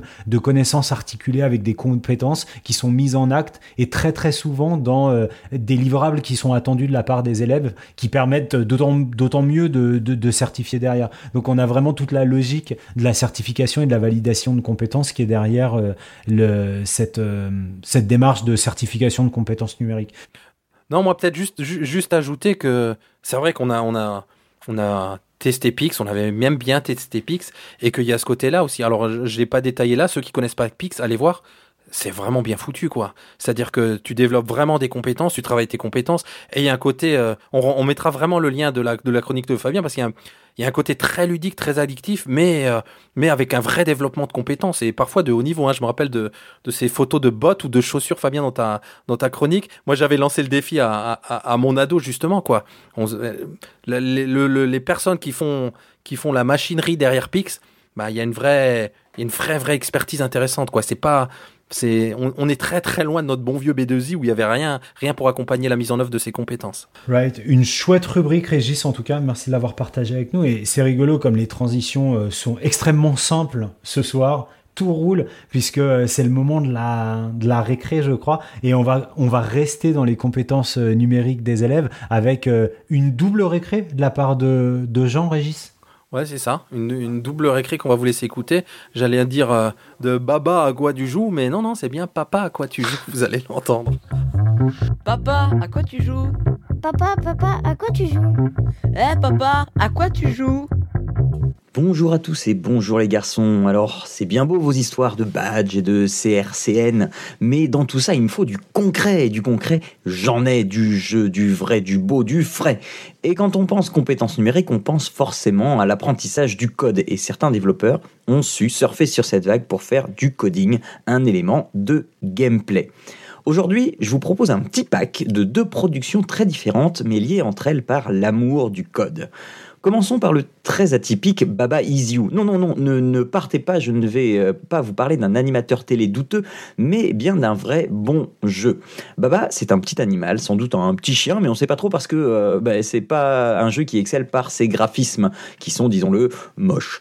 Mais c'est un parti pris. Donc, euh, Baba, il faut réussir à lui faire passer tous les tableaux qui se présentent à lui, parce que Baba Is c'est un jeu de puzzle. Chaque tableau est régi par ses propres règles qui sont des objets de gameplay. Par exemple, dans chaque tableau ou presque, vous pourrez voir l'élément Baba, l'élément Is et l'élément You. Tous les trois, mis bout à bout, ben, ça signifie que vous contrôlez Baba. Mais si vous poussez l'élément textuel Wall, donc mur, et qui prend la place de l'élément Baba, eh bien, subitement, vous contrôlez les murs du tableau. Et chaque tableau contient une condition de victoire avec l'élément win. Si vous réussissez à faire wall is win, il suffira de toucher un mur pour gagner le tableau. Alors oui, ça a l'air un peu simple dit comme ça, mais la difficulté augmente très rapidement et il faudra sans cesse imaginer les choses sous une autre perspective afin de redéfinir constamment les règles du jeu. La logique de programmation basique et le déplacement sur un plan bidimensionnel étant vos seules armes il n'est pas rare de passer plusieurs dizaines de minutes qui pourront potentiellement passer le cap de l'heure pour enfin comprendre la logique de ce puzzle et avoir cette satisfaction brève mais intense d'être un petit génie. Un jeu tout de même à destiner aux plus grands, le fait qu'il soit en anglais ne rebute pas parce que les mots sont relativement simples et peu nombreux, mais c'est par sa difficulté et son aspect très austère qu'il rebutera les plus jeunes. Donc Baba Is You, c'est dispo sur Windows, Linux, macOS et Nintendo Switch pour une bonne dizaine d'euros environ. Mais alors, Que reste-t-il donc aux plus jeunes? Sont-ils condamnés à se fader l'austérité de ce Scratch Junior? Eh bien, plus maintenant, parce qu'Ubisoft vient de sortir de son chapeau le jeu Les Lapins Crétins apprend à coder, qui n'est ni plus ni moins qu'un Scratch Junior emballé dans un beau paquet lapins crétins. Le but est de, se de débarrasser une station spatiale des lapins crétins qui ne font évidemment que mettre le souk. Au fil des niveaux, il va falloir programmer son robot ou son lapin à coups de blocs de fonctions comme avance, tourne, attrape, relâche, tape, etc. 36 tableaux au total, les derniers n'étant pas d'une simplicité enfantine. Voilà une bonne entrée en matière de coding pour nos plus jeunes enfants. C'est tout en 3D, c'est drôle, c'est très bien pensé en termes d'ergonomie et de gameplay, c'est accessible dès que l'enfant sait lire et, cerise sur le gâteau, c'est totalement gratuit. Voilà donc une bonne raison de demander au Père Noël de l'éducation nationale un tout nouveau PC pour sa classe. Parce que malgré ce qu'on peut entendre, il paraîtrait que parfois, mais parfois seulement, il existe. Bref, le jeu est à récupérer sur le site d'Ubisoft, il suffit de s'y inscrire si ce n'est pas déjà fait. Voilà, il est temps pour moi de vous laisser pour cette année. Je vous souhaite à toutes et tous de joyeuses fêtes de fin d'année et n'oubliez pas votre âme d'enfant.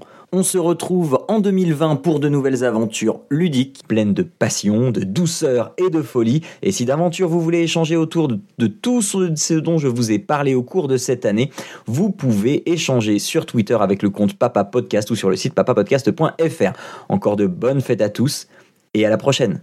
Effectivement, alors deux univers extrêmement différents pour ces deux jeux de sensibilisation ou d'introduction à la programmation. Je vous avouerai les garçons que j'ai un petit faible pour Baba Is You, pour son univers un petit peu rétro gaming. Euh, il a dit moche, moi je trouve pas ça moche, ça me renvoie dans mon enfance, donc plutôt euh, plutôt Baba Is You, mais je comprendrais que la licence Lapin Crétin en fasse fondre euh, plus d'un. Ok, merci Fabien, c'était un retour péchu après cette rubrique de gens. Euh, je vous propose qu'on qu'on file vers la vers le le cœur, le corps de cette émission avec la rubrique recherche de Jean-Phi. N'importe quoi. Quand tu veux manger. Ça va saigner. Histoire de l'éducation, sociologie, psychologie, sciences de l'éducation, sciences cognitives, la recherche. Alors les gars, euh, donc euh, bah, comme annoncé sur notre euh, cher petit conducteur, je vous ai concocté une petite rubrique appelée Welcome to the Real World, puisque nous allons parler un peu de, réel. en fait, suite aux, aux, deux dernières rubriques orales que j'ai fait lors des deux dernières émissions, respectivement consacrés à, John Hattie, euh, aux travaux de John Hattie et puis à l'apprentissage explicite. Euh, c'est vrai que bah voilà, je me suis positionné assez durement sur ces courants de recherche qui sont pourtant largement établis, reconnus, lus, relus, cités, et notamment parce qu'ils se trouvent sous le label du c'est scientifiquement prouvé. Et donc c'est ça qui me semblait important pour cette émission, parce qu'en fait je me rends compte que j'ai jamais vraiment pris le temps de m'y arrêter parce que c'est des points un peu sensibles, un peu qui peuvent être un peu longs. donc voilà j'y consacre une pleine rubrique en me disant que ce sera mieux que d'y passer rapidement en parlant d'autre chose. Euh, et donc ne pas rester collé à tel ou tel courant de recherche, mais peut-être poser plus généralement le problème du s'éprouver euh, dans les recherches en sciences humaines et sociales, parce que bah en fait euh, ça va être un peu l'objet de ma rubrique. ces mots de preuve, de démonstration, etc. C'est des mots qui me posent un peu problème dans le cadre des SHS pour les intimes quand on parle de sciences humaines et sociales, et principalement en éducation. Alors selon moi, l'écueil majeur en fait qui sous-tend ce label du s'éprouver scientifiquement est celui de croire que une preuve en sciences humaines et sociales et une preuve en sciences qu'on va appeler dure, hein, pour le dire vite, même si le, label a ses limites. Euh, dire qu'une preuve en SHS et en sciences dures se valent. Or, à mon sens, elles ne se valent pas, euh, tout simplement parce que ces disciplines n'ont pas la même relation au réel, justement, précisément. Et ce, sur au moins deux points. D'une part, sur leur conception de ce qu'est le réel, et d'autre part, sur la part de ce réel qu'elles arrivent effectivement à expliquer. Alors je vais m'arrêter sur ces deux points euh, doucement. Euh, donc d'abord sur la conception du réel. Alors déjà qu'est-ce qu'une conception du réel? Bah, C'est prendre le temps de s'interroger sur l'évidence euh, que semble être le réel. On, interagit tous les jours avec, sans se poser aucune question ou presque, tout simplement parce que si on s'en posait tout le temps, bah, en fait on ferait plus rien. Euh, mais est-on pour autant sûr euh, que euh, on peut partir du principe que ce que l'on voit est fidèle à ce que les choses sont effectivement? Un exemple qui avait déjà été utilisé euh, par, des, par des philosophes, notamment Protagoras, me semble-t-il, c'est par exemple l'exemple de la vue. C'est-à-dire que je sais, moi, les différences qui existent entre les différentes teintes. Je sais ce qu'on m'a appris être du bleu, être du rouge, être du vert, etc. Mais pour autant, suis-je sûr que le signal reçu par un autre individu est pour autant similaire? C'est-à-dire que par association, on dit, bah ça c'est du vert, mais ça se trouve, un individu autre que moi voit le vert, ce que moi je vois rouge, etc. Et ça, on, on peut pas, finalement, on pourrait partir du principe qu'on peut pas le savoir. Bon, alors il s'avère que la science a fait des, enfin, des progrès depuis, qu'on a des petits indices quand même qui nous permettent d'avancer, mais on peut prendre l'exemple de la vue, mais, mais il y en aurait plein d'autres. Alors, le réel est-il vraiment une évidence? Alors, clairement, toutes les sciences, alors pour le coup qu'elles soient dures ou humaines, n'auraient aucun objet si le traitement usuel qu'on fait euh, du réel au quotidien était suffisant. Donc, oui, bien sûr, euh, bien des choses dépassent les apparences et on a besoin d'un travail scientifique pour essayer d'aller au-delà de ces apparences. Alors, le réel n'est pas une évidence, mais nous est-il néanmoins accessible? C'est-à-dire, même le travail scientifique nous rend-il la capacité d'accéder au réel tel qu'il est? Alors, pour répondre à cette question, là aussi, que ce soit les sciences dures ou les sciences humaines, se dotent d'outils. Alors, il y a des outils de deux types. En tout cas, enfin, on peut les classifier racinement de deux types. Il y a les outils, j'allais dire, conceptuels, donc qui sont relatifs à l'esprit, c'est-à-dire déjà en premier lieu les langages, donc le langage naturel, le langage mathématique, qui sont des langages qui vont nous aider à appréhender le réel. Et puis après, bah, et là c'est peut-être plus pour les sciences dures, des objets en tant que tels, notamment par exemple les outils de mesure qui vont nous aider à donner une rationalité, un réalisme, j'allais dire, à certains concepts. Par exemple, le mètre, l'unité de mesure de distance, bon bah voilà, on peut le mesurer avec différents outils de mesure. Et donc, bah, il y a à la fois d'un côté le concept et de l'autre l'outil qui vient aider à appréhender ce concept pour le mesurer. Mais avec ces outils, aussi pointus soient-ils, qu'ils soient conceptuels ou qu'ils soient techniques, qu'ils soient en sciences humaines ou en sciences dures, peut-on dire qu'on atteint le réel lui-même ou est-ce que finalement on on n'en atteint qu'une approximation? Un construit de notre esprit qui nous permet de mieux comprendre le réel, mais est-ce que pour autant c'est tout à fait le réel?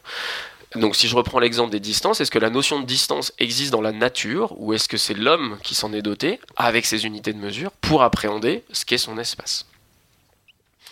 Là, il me semble, Jean-Phi, que tu laisses un peu transparaître la réponse. Euh, du coup, le, le monde, il nous est jamais donné. Il est forcément culturel, il est forcément construit. Alors justement, pas si vite. Alors c'est vrai que j'ai un peu, j'ai un peu biaisé ma, ma- ma précédente phrase, mais par exemple, même en mathématiques, qui est pourtant le sacro-saint langage de toutes les sciences dures, et euh, Dieu sait que les maths sont rigoureuses et exactes, etc.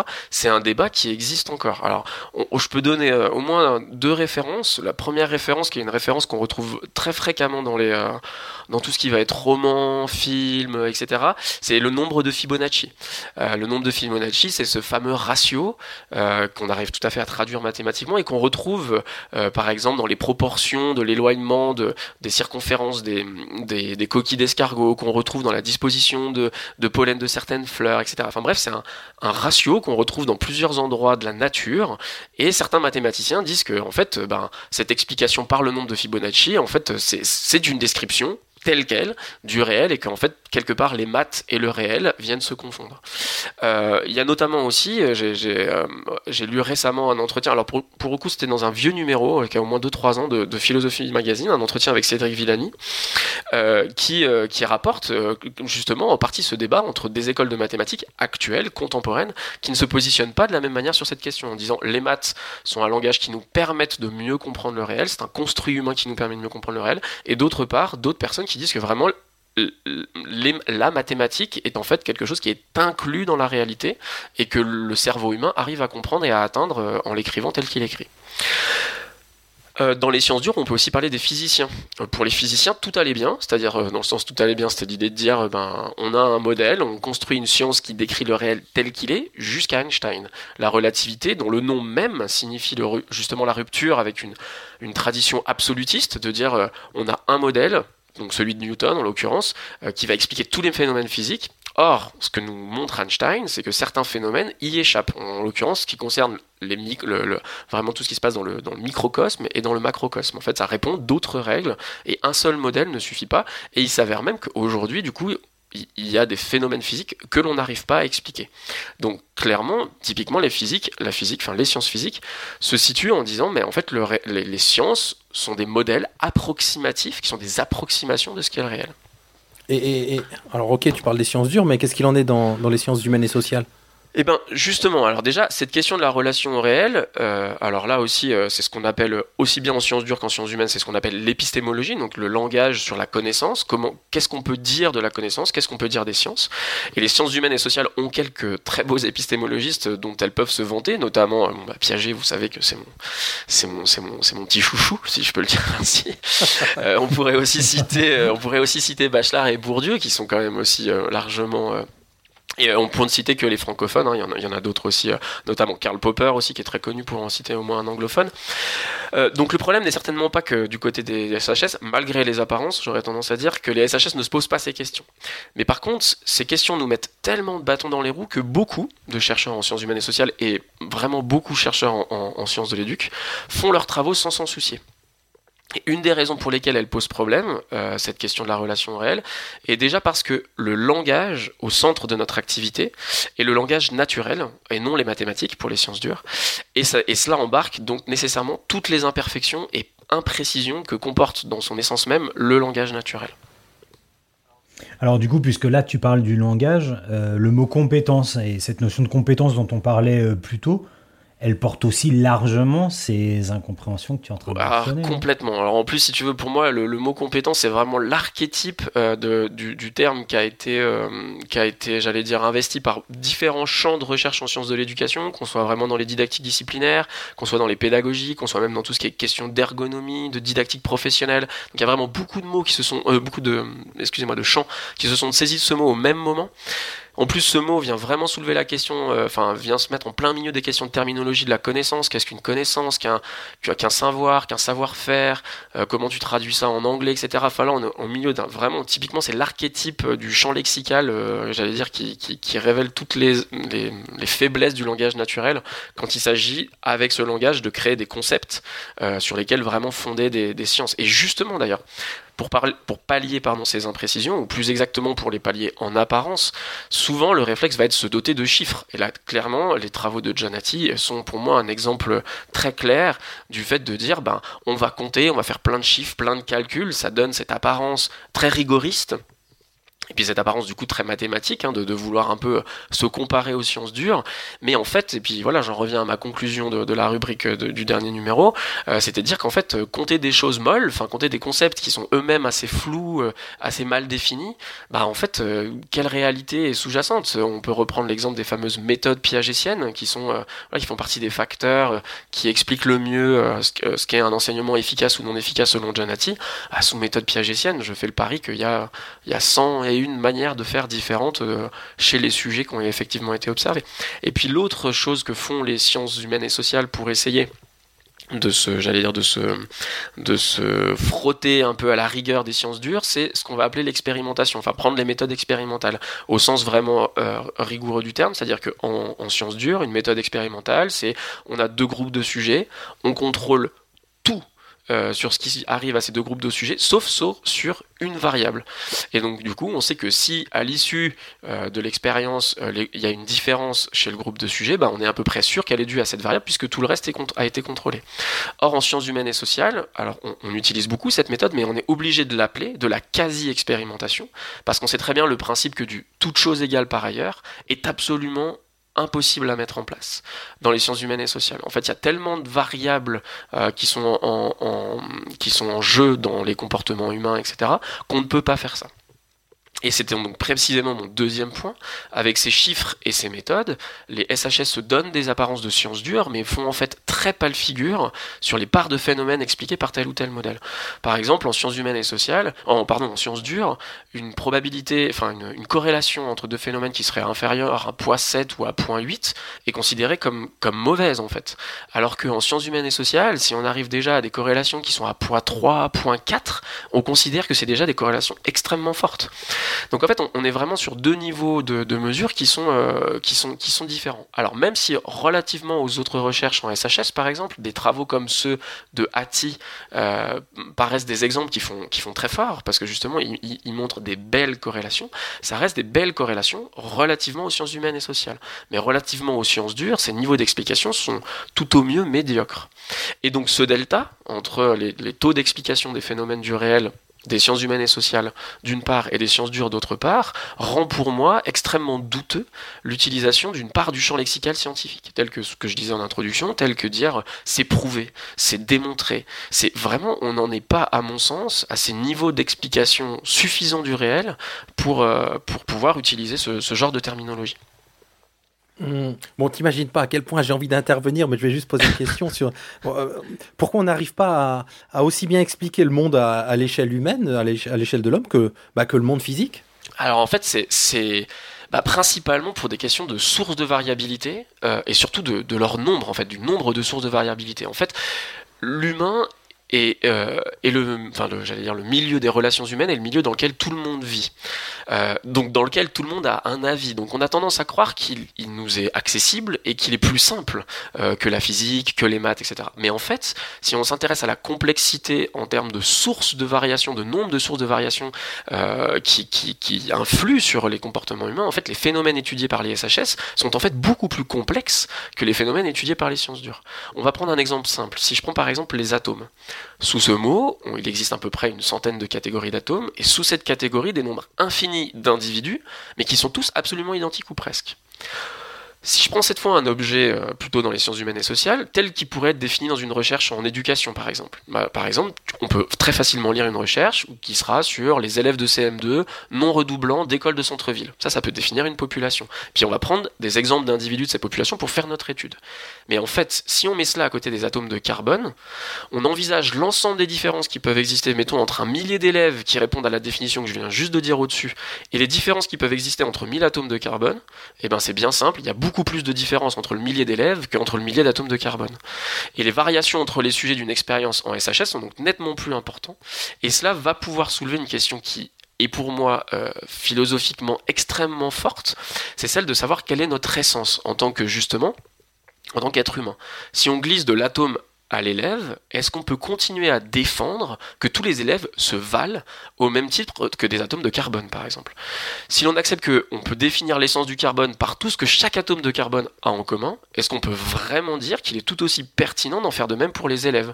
Qu'il est pertinent de définir en fait l'essence des élèves par ce qu'ils partagent en commun, plutôt que par tout ce qui les différencie, les différencie si on considère l'ensemble justement des facteurs qui les différencient? et Dieu sait qu'il y en a Une fois de plus, Jean-Phil, la réponse est contenue dans la question, non?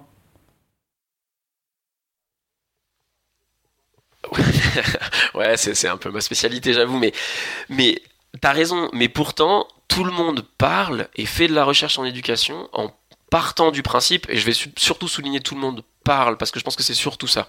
Parce qu'il y a des gens qui savent très bien tout ce que je viens de dire. Je, je faut, vraiment pas dire le contraire. Mais en tout cas, on en vient justement parce que il est nécessaire de faire fi de tout ça pour faire de la recherche. Tout le monde parle en partant du principe que tout le monde sait très bien tout ça et qu'on peut donc assimiler un élève à un autre. Et, et pour moi, je trouve ça très dangereux. Alors, le faire, c'est nécessaire c'est ce qu'on appelle une réduction heuristique. C'est le terme un peu, un peu, un peu technique. C'est-à-dire que c'est une simplification du réel dans l'objectif de pouvoir l'étudier, en fait, tout simplement. C'est-à-dire que si on se lançait face aux réalités euh, des phénomènes humains en se disant, bon, bah, chaque individu est différent, puis il faut considérer toutes les différences de chaque individu, en fait, on pourrait pas. Parce qu'on peut tout simplement pas appréhender toutes les différences de chaque individu. Je sais comment je pourrais définir les différences qui me différencient à toi, Fabien, ou à toi, Régis. Et je veux dire, c'est, c'est notre milieu éducatif avec euh, l'ensemble des phénomènes qui nous ont marqués, ceux qui nous ont pas marqués, euh, c'est les enseignants qu'on a eus, c'est les copains qu'on a rencontrés, c'est, enfin, c'est tellement de choses qu'en fait, c'est tout simplement impossible. Donc on est obligé de faire cette réduction, de dire bon bah, à un moment, on met tout le monde dans la même boîte. Mais ne jamais oublier que c'est une simplification. C'est un modèle. Et il ne faut jamais en parler comme si euh, ça ne l'était pas.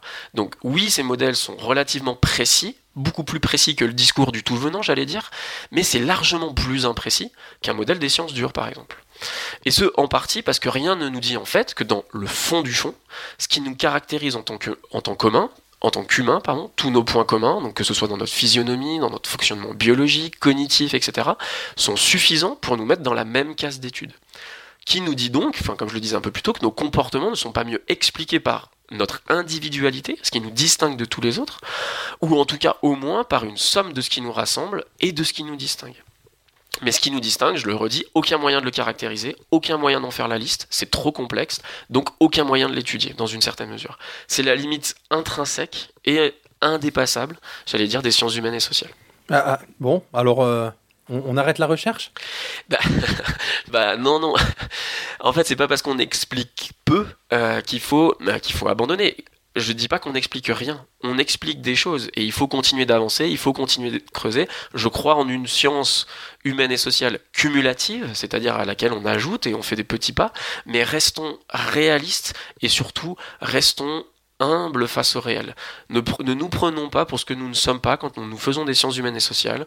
Nous avons le devoir d'avoir la même rigueur que n'importe quel scientifique, mais de par notre objet, cette rigueur doit nous empêcher d'aller sur des conclusions qui seraient aussi fermes, sur un champ lexical qui serait aussi, euh, aussi strict euh, que les sciences dures. Et c'est pas, c'est vraiment ça mon message, et c'est le message que j'essaye de, faire passer en pointillé un peu dans les différentes interventions que je fais, en tout cas dans les deux que j'ai fait dernièrement. Restons humbles par rapport à ce dont sont capables les sciences humaines et sociales, et ça c'est inhérent non pas à la qualité de notre travail, mais inhérent à notre objet, avec toutes ses spécificités.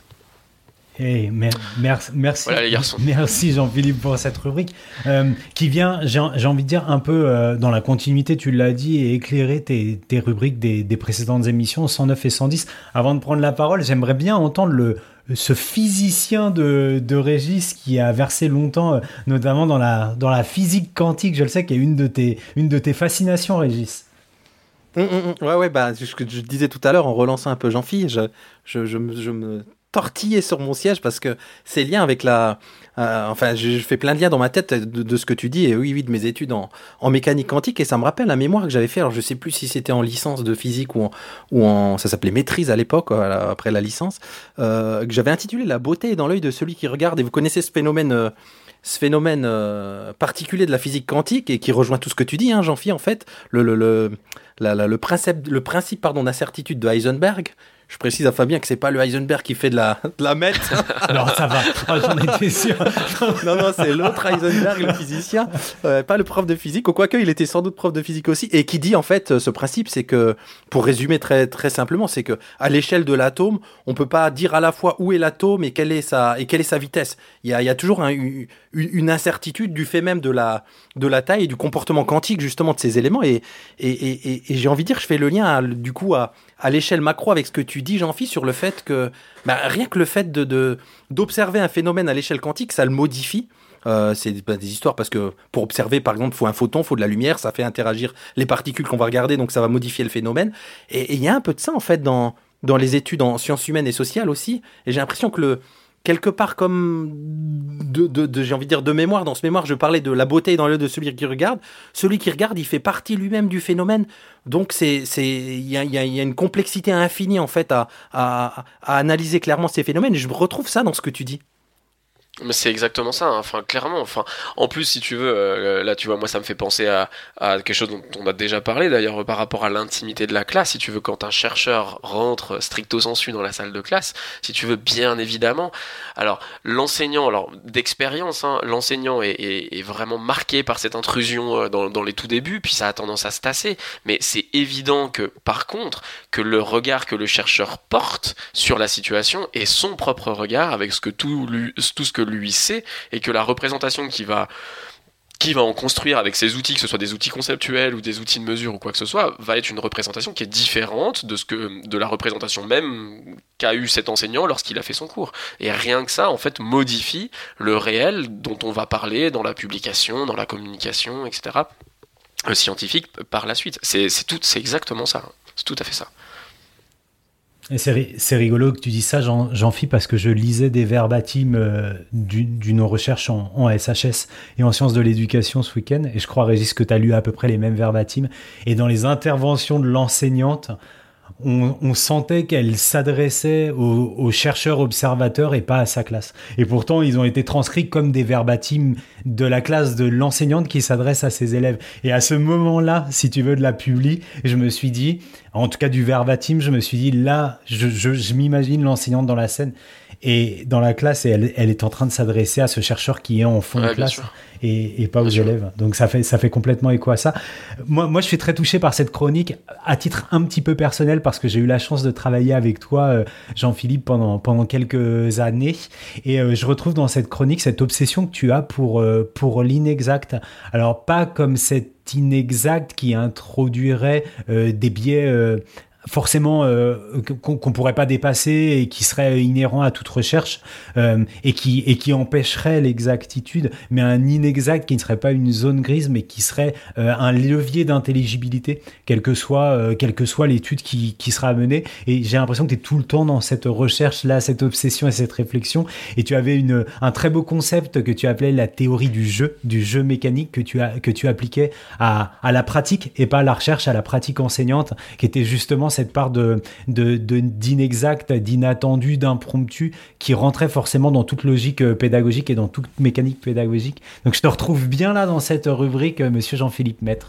Bah écoute, je te, remercie pour ce commentaire parce que bon, j'ai déjà eu l'occasion de te le dire, mais c'est vrai que, que, cette, euh, cette, ce, mot, ce, ce, mot de d'inexact était un mot que j'avais jamais vraiment utilisé ou moi-même pensé pour, pour caractériser en fait ce qui, ouais, ce qui m'obsède en fait, hein, si je reprends tes mots un peu. Et, c'est vrai que, que je me reconnais bien là, enfin je me reconnais dans, dans, ce choix de terme. Je te, je te, je te remercie, euh, c'est un- finalement un beau compliment que tu me fais. Euh, mais, mais c'est vrai, je, je, reste persuadé. Si quand je lis des recherches euh, qui cherchent à, à, à, poser des briques inamovibles euh, en sciences humaines et sociales, j'entends, ça, ça me gêne en fait, ça me gêne beaucoup. Parce que je pense que notre objet, ju- ju- justement, le, respect de notre objet, c'est de, vraiment toujours rester dans, dans, dans, la remise en question. Et, je trouve qu'on a, voilà, on a beaucoup trop de recherches qui justement oublient qu'en fait la, beauté de ce qu'on peut produire nous, justement, c'est d'en réussir à rendre compte de toutes les variabilités, plutôt que donc dans, justement dans, dans tout ce qui ne serait pas complètement exact, plutôt que de rendre compte de, de régularités qui, qui sont à mon sens de toute façon au mieux, euh, au mieux euh, des régularités vraiment trop partielles, au pire euh, fictives, parce que voilà, parce que je pense que vraiment il y a des aujourd'hui il y a des concepts sur lesquels on travaille, sur lesquels on produit énormément de données, qui pour moi sont des concepts qui n'ont même Enfin, j'allais dire qui, qui ont trait à quasi aucune réalité, quoi. Alors, je donnerai pas d'exemple, comme ça, moi, je suis sûr de pas m'attirer d'ennemis. Mais, mais, mais, mais voilà, je, je, je, donc, merci pour cette remarque, cher Fabien. Et, et les garçons, pour finir, une petite devinette. Nous périrons dans les eaux glacées du calcul. c'est une, c'est une citation de qui? Euh, Allez, à, Régis, je te la laisse. euh, je sais pas, Philippe Mérieux? C'est peut-être bien, peut-être bien Philippe Mérieux qui cite quelqu'un d'autre. Ok, vous irez fouiner euh, pour voir euh, ce qu'en dit Philippe Mérieux. Ouais, sur, sur, sur Twitter. Euh, bon, les garçons, après ce moment philosophie, mécanique quantique et, et sciences euh, humaines et sociales, on passe à euh, inspiration, coup de cœur, coup de gueule. Inspiration, Inspiration. coup de cœur, Coup de cœur. coup de gueule, coup de gueule. Et c'est parti. Et, et ben, d'une impolitesse crasse, je vais, je vais prendre la main, les gars, si ça vous va. Oh là là, je Allez. suis choqué. pour rester un petit peu dans, dans, le, dans la mécanique quantique, c'était vraiment pas prévu, mais, mais j'avais par, par contre vraiment prévu de, parler d'un physicien quantique, euh, et, et notamment de sa biographie. C'est, euh, vous voulez rire, Monsieur Feynman, la, la biographie de, de Richard Feynman, le fameux prix Nobel euh, de physique. Alors je vous parle de ça parce que, enfin, hasard du calendrier, Jean-Phi fait sa chronique et, et, en glisse un petit peu, mais c'est un vrai hasard parce que je suis retombé sur, euh, sur ses cours de physique euh, de, de, premier cycle, parce qu'il se trouve que j'ai passé quelques jours à Nancy, ma ville étudiante, etc. Je suis retombé dans, dans le magasin de ma jeunesse où j'allais acheter ces bouquins, bon bref. Et ce bouquin, je l'ai lu cet été, j'en ai pas parlé dans Nipédu, mais là, du coup, ça ça m'a vraiment donné envie d'en reparler. Alors, ce sont en fait des, un recueil de, de mémoires et d'anecdotes, c'est pas, c'est pas une autobiographie, et c'est sous-titré Les aventures d'un drôle de personnage dans, la version anglaise. Et franchement, j'ai adoré ce bouquin là que, j'ai lu cet été. On voit vraiment l'esprit libre et, décalé derrière le, grand physicien. Euh, pour vous donner une de ses obsessions, c'est le forçage de, de coffres-forts et, de cadenas. Donc c'est un truc qui pratiquait partout, même dans les grands labos de physique, euh, avec euh, une espèce de passion folle. Il arrivait vraiment à forcer la plupart des coffres-forts. Euh, il a une passion aussi pour la samba et le, bango. Si vous allez voir sur, les, sur, euh, sur, euh, sur YouTube, je pense que vous allez retrouver assez facilement quelques-unes de ses interventions. En fait, c'était surtout un prof de génie avec beaucoup d'humour et une, une capacité de, comment dire, de, de, rendre accessibles les phénomènes euh, les, plus abscons, notamment autour de, de, la mécanique quantique. Et nous, on avait bossé euh, à l'époque au- autour de ces, de, ces cours qu'il lui avait donné à, à l'université de Caltech. Bref, un, un, un, vraiment un chouette bouquin à lire pour découvrir le personnage et ce que ça peut être un, ce genre de, prof de génie qui donne à la fois envie d'être prof et de travailler la mécanique quantique. Avec, euh, je dois quand même l'avouer, mon petit cœur de comment dire, mon petit cœur de complice des féministes, quelques relents un petit peu d'époque, euh, plutôt plutôt sexiste quoi. Ce serait le seul petit bémol, mais franchement le bouquin est vraiment, euh, le, bouquin est vraiment chouette et donne, euh, je sais pas, le, côté humain, c'est physicien. Bon, il a eu le prix Nobel, hein, vous le savez peut-être ou pas, sur euh, sur le fameux projet Manhattan et, la bombe atomique. Donc il y a y a, y a, un côté noir, mais ça me fait penser à ce fameux film sur comment il s'appelle sur, sur Enigma, sur Alan Turing. Voilà, de, Ouais. de- de l'humain derrière, derrière l'histoire. Euh, à aller voir si vous êtes passionné de, à la fois j'ai envie de dire de, de prof, tout simplement de pédagogie et, et, et de, et, de, et de sciences physiques comme moi. Voilà les garçons. Beaucoup de cœur. Ok, bon, ça veut dire que euh, ça veut dire que c'est à moi maintenant. Allez, 17 Euh, coups de cœur allez. pour Fabien. Bah, je sais pas quoi faire. euh, j'a- j'aurais bien, j'aurais bien envie de tous les développer. Euh, Ce garçon envie est plein mettre au d'amour. frigo pour la. pour- la prochaine émission. Euh, donc je crois que je vais y aller tranquillement sans trop détailler, sans trop développer, mais il faut que je vous parle de quelques ressources, à commencer par des ressources autour du e-learning parce que euh, il faut dire ce qu'il y a, on n'a pas beaucoup euh, de ressources autour du e-learning. Donc moi j'en ai identifié deux en particulier les garçons. Un podcast qui s'appelle The e-learning coach où bah, on va développer un petit peu tous les sujets qui, qui ont trait à, ce, champ de pratique qu'est le e-learning et l'ingénierie pédagogique. La dernière émission qui date euh, de fin novembre, donc on, on attend vraiment l'opus de ce mois-ci, tra- traite par exemple des spécificités d'une classe virtuelle euh, par rapport à une classe, euh, par rapport à un cours qui est donné physiquement, donc extrêmement intéressant. Extrêmement intéressant aussi le site e-learning industry que je ne vous conseillerais que trop, qui aborde euh, des tonnes et des tonnes de sujets passionnants. Je suis tombé notamment ce matin sur un article sur la façon dont le e-learning permettait d'identifier des talents et du coup de, de devenir un véritable levier de développement professionnel. Il s'adressait aux managers, mais je pense que quand on fait un petit peu d'animation de communauté en ligne, euh, je pense que, et Régis voit certainement très bien de quoi je parle, et bien d'avoir ces espaces de e-learning et de pouvoir identifier des comportements d'apprenants, bah ça nous donne des, des indices extrêmement précieux pour euh, justement dénicher ces talents. Euh, on vous a parlé de, de Canva tout à l'heure. Euh, vite, vite, vite, puisque la licence pro est gratuite jusqu'à la fin de l'année pour tous les éducateurs, pour tous les enseignants. Donc, filez vite sur Canva. On va pas développer ce qu'est Canva. Vous le savez, c'est une solution en ligne de création graphique euh, qui est euh, ultra ergonomique. Je sais que Régis a un, a un penchant pour cette solution. Mmh, mmh, ouais. Donc, euh, allez-y. hein, quand vous entendez cette émission, munissez-vous d'une- d'un justificatif professionnel, puisque votre demande passera quand même à l'étude chez Canva. Euh, moi, j'ai- j'ai pris mon CRPE. En fait, j'avais ça sous la main, et du coup, j'ai envoyé, j'ai scanné mon CRPE, je leur ai envoyé, et puis on verra bien ce que ça donne. Donc ça, Ouais, c'est la reco. C'est la reco cadeau. Euh, ouais, mais je pense qu'ils veulent juste voir. Enfin, voilà, tu imagines bien que cette firme américaine, elle s'en tamponne un petit peu. Euh, ça, c'était la reco cadeau. Euh, cadeau aussi, les garçons, un petit peu de podcast parce que vous savez pas, vous savez bien que je ne peux pas passer une émission sans faire euh, une reco podcast. Et ça, c'est mon collègue Théo qui me l'a recommandé. C'est l'excellentissime Cautionary Tales. Donc, non, non, non, non, Régis, ce ne sont pas les contes des cochonneries, mais ce sont bien, euh, voilà, Ah, tous ces épisodes de la vie dans lesquels, mais attends, on va y venir après, dans lesquels euh, il faut faire très, très, très, très attention à ce qui se passe. Et euh, dans Cautionary Tales, on a en plus euh, Tim Harford, le présentateur, qui est un véritable conteur né. C'est avec un accent britannique et, délicieux, qui nous raconte des histoires de situations improbables comme ça, de grands fakes ou, de grands failures plutôt de, l'histoire. Et il y a un épisode que j'aime particulièrement dans lequel il revient, vous vous en souvenez peut-être, Régis et Jean-Phi, sur cet épisode malheureux des Oscars dans lequel euh, l'Oscar du meilleur film a été décerné à La La Land, alors que c'est Moonlight qui était euh, le véritable gagnant, un fiasco total que vous pouvez retrouver sur YouTube. hein. la scène elle est glaçante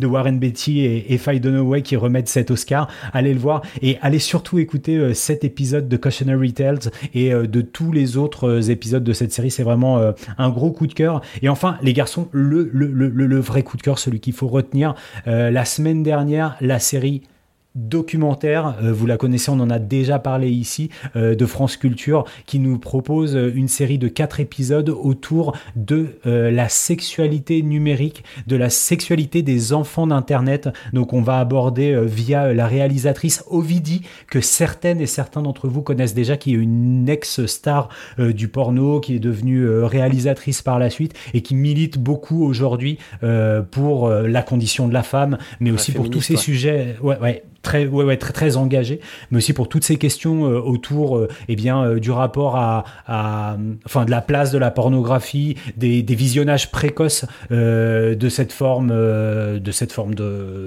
j'allais dire de cinéma, enfin de cette production culturelle, parce que c'est comme ça qu'elle est appelée, mais elle aborde aussi plus, plus largement le cyberharcèlement. Enfin, vraiment, vraiment, c'est très, très précieux. S'il y a des CPE, des chefs d'établissement, bien sûr des collègues enseignants qui nous écoutent, mais je pense aux CPE, aux chefs d'établissement, parce que il y a beaucoup, beaucoup de témoignages de chefs d'établissement et de CPE dans ces quatre épisodes. Allez les écouter, foncez écoutez ce nouvel opus de la série documentaire qui est vraiment décidément un, un immanquable de, la radio. Eh ben merci. Bon, tu as réussi à finir sur des cochonneries, bravo. Et moi, du coup, il m'offre une transition. Et moi, il m'offre une transition parfaite puisque j'ai envie, les gars, de, pour mon coup de cœur, de vous parler. Déjà, vous noterez que c'est mon deuxième coup de cœur de suite. c'est beau. C'est vrai. Et, euh, et, du coup, j'ai envie de parler d'un usage de YouTube que je découvre juste récemment, qui n'est pas la pornographie. et euh, oui, donc du coup, en fait, euh, en fait, euh, j'ai découvert, enfin, j'ai découvert, non, j'ai pas découvert, mais je sais pas si c'est le fait de, que qu'on a une meilleure connexion sur notre téléphone ou quoi que ce soit, mais que en fait, YouTube regorge vraiment de, de versions de certaines chansons. Donc il y a des chansons qui sont ultra connues que tout le monde connaît, mais regorge de versions bien spécifiques qui, qui montent des chansons euh, parfois déjà mythiques à des à des crans juste juste satellitaires. Et du coup, à force d'écouter et de réécouter un certain nombre de, de ces chansons, là, j'avoue que YouTube me, il suffit que j'en choisisse une, quoi. Et du coup il me lance toute la liste là et, j'avoue que euh, une petite version de, de, Fragile de Sting chantée par Stevie Wonder, une version de Change the World de, Eric Clapton, euh, bon globalement c'est quasiment que des versions live, hein. euh, une petite version de, de, Rhythm is Love de Kezia Jones, une version de Present Tense du dernier album de Radiohead, enfin bon bref, j'ai trouvé des petites pépites comme ça là et, j'avoue que du coup en ce moment j'utilise beaucoup plus YouTube que je ne l'utilisais avant pour me faire ces petits plaisirs musicaux qui, euh, voilà, qui, me permettent d'écouter régulièrement des choses en fait qu'on trouve assez peu ailleurs. Alors il y a certaines chansons, des fois ça m'est arrivé de, en creusant un peu de réussir à trouver d'où c'était issu, euh, mais euh, globalement voilà, ça reste un peu des, je sais pas, des, choses qui ont été filmées un peu, soit de manière un peu pirate, soit je sais pas exactement, mais voilà. Et, du coup, c'est mon petit coup de cœur du moment parce que ça, ça m'offre des petits moments de détente très chouettes. Et bah tu nous mets tout ça dans les notes de l'émission, ça donne envie Ouais, c'est déjà fait. Ah bravo, nickel. Et, puis là, vous l'entendez depuis quelques instants, une petite sélection par Régis d'un des morceaux qui nous a été proposé par, euh, par Jean-Phi. Jean-Phi, je te le dis, là, vous allez retrouver euh, les liens de certains des morceaux dont vient de nous parler Jean-Philippe dans les notes de l'émission. Mais Jean-Phi, on attend ta playlist à toi, ta playlist YouTube à nous partager dans la prochaine émission. J'y travaillerai. bon, après cette, euh, cette belle émission, euh, on conclut en vous disant tiens un truc qu'on dit pas depuis très longtemps. Retrouvez-nous sur euh, où c'est qu'on nous retrouve Fabien? Sur euh, pas sur YouTube sur, sur, Viaduc sur Viaduc ouais, sur Deezer. Sur sur, link, sur LinkedIn. C'est possible de dire Viaduc sans rigoler ou pas? Ouais, oui. Retrouvez-nous sur Viaduc oui sur Viaduc oui. Avec des open badges. Deezer. Et, ouais Deezer SoundCloud iTunes. Ah non il y a plus d'iTunes. Non, c'est fini. Ok. Voilà partout. Voilà. Et, retrouvez-nous ben, dans, dans un mois, les garçons. C'est ça, pile poil. Avec grand plaisir. Et joyeux Noël. Joyeux Noël, Jean-Phi. Joyeux Noël, Régis. Et surtout, les garçons, surtout, surtout, surtout, surtout, passez de bonnes fêtes et gardez la pêche.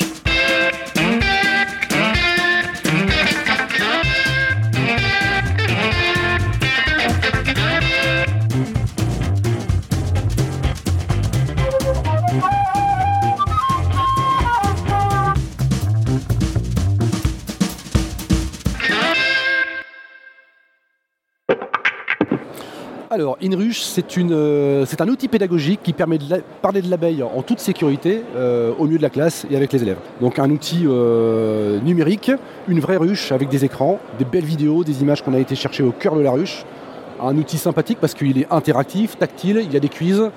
C'est un outil actuel qui plaît aux, je- aux jeunes.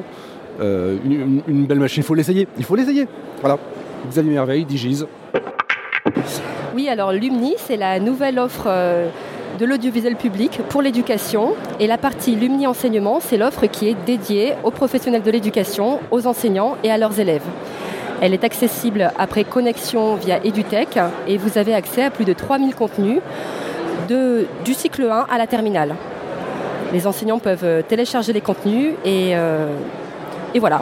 Elsa, responsable éditoriale sur le projet Lumni. Oui, bah, du Move, euh, donc c'est un- une société qui développe des applications numériques pour les enseignants du premier degré. Et donc c'est euh, une entreprise qui a été développée par des professeurs des écoles au départ, à la base, et qui ont développé des outils pour eux. Et c'est ce qui fait un petit peu le succès de, de l'entreprise actuellement, c'est qu'on est des gens de, de terrain qui avons développé des outils pour des gens de terrain. Et donc ces gens de terrain, comme on dit, les collègues professeurs des écoles, que ce soit en maternelle euh, jusqu'au CM2, eh ben, euh, apprécient nos outils, euh, que ce soit le livret scolaire, le cahier de texte, le cahier de liaison numérique ou le cahier journal ou les fiches de préparation pour préparer leur classe et ça leur permet d'automatiser et de gagner du temps sur la préparation de la classe. Stéphane Guillard, je suis chef de projet pédagogique et délégué à la protection des données chez Dumove. Alors, toute mon année, qu'est-ce que c'est? C'est une plateforme sécurisée qui s'adresse aux enseignants du primaire, sur laquelle les enseignants vont trouver un blog pour partager des photos, des documents, des liens, également une médiathèque pour stocker des ressources, un agenda cahier de texte et un cahier de liaison pour communiquer avec les familles. Et tout ça est sécurisé, c'est simple d'utilisation et vous pouvez la retrouver sur l'application mobile. Tout est gratuit et il y a un super livre photo à la fin de l'année si vous le souhaitez.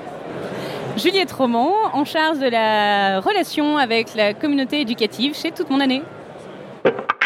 Classroom, c'est une application de communication entre les parents et les professeurs, plutôt destinée aux écoles du premier degré. L'idée étant de proposer aux professeurs de communiquer facilement avec les parents, des photos, des vidéos, des activités de la journée, des devoirs, et aux parents de communiquer facilement, poser des questions sur la scolarité, informer d'une absence, d'un retard, etc. Voilà. Classroom, c'est l'application de communication par professeur pour l'école d'aujourd'hui. Patrick, je suis responsable du Customer Success chez Classroom.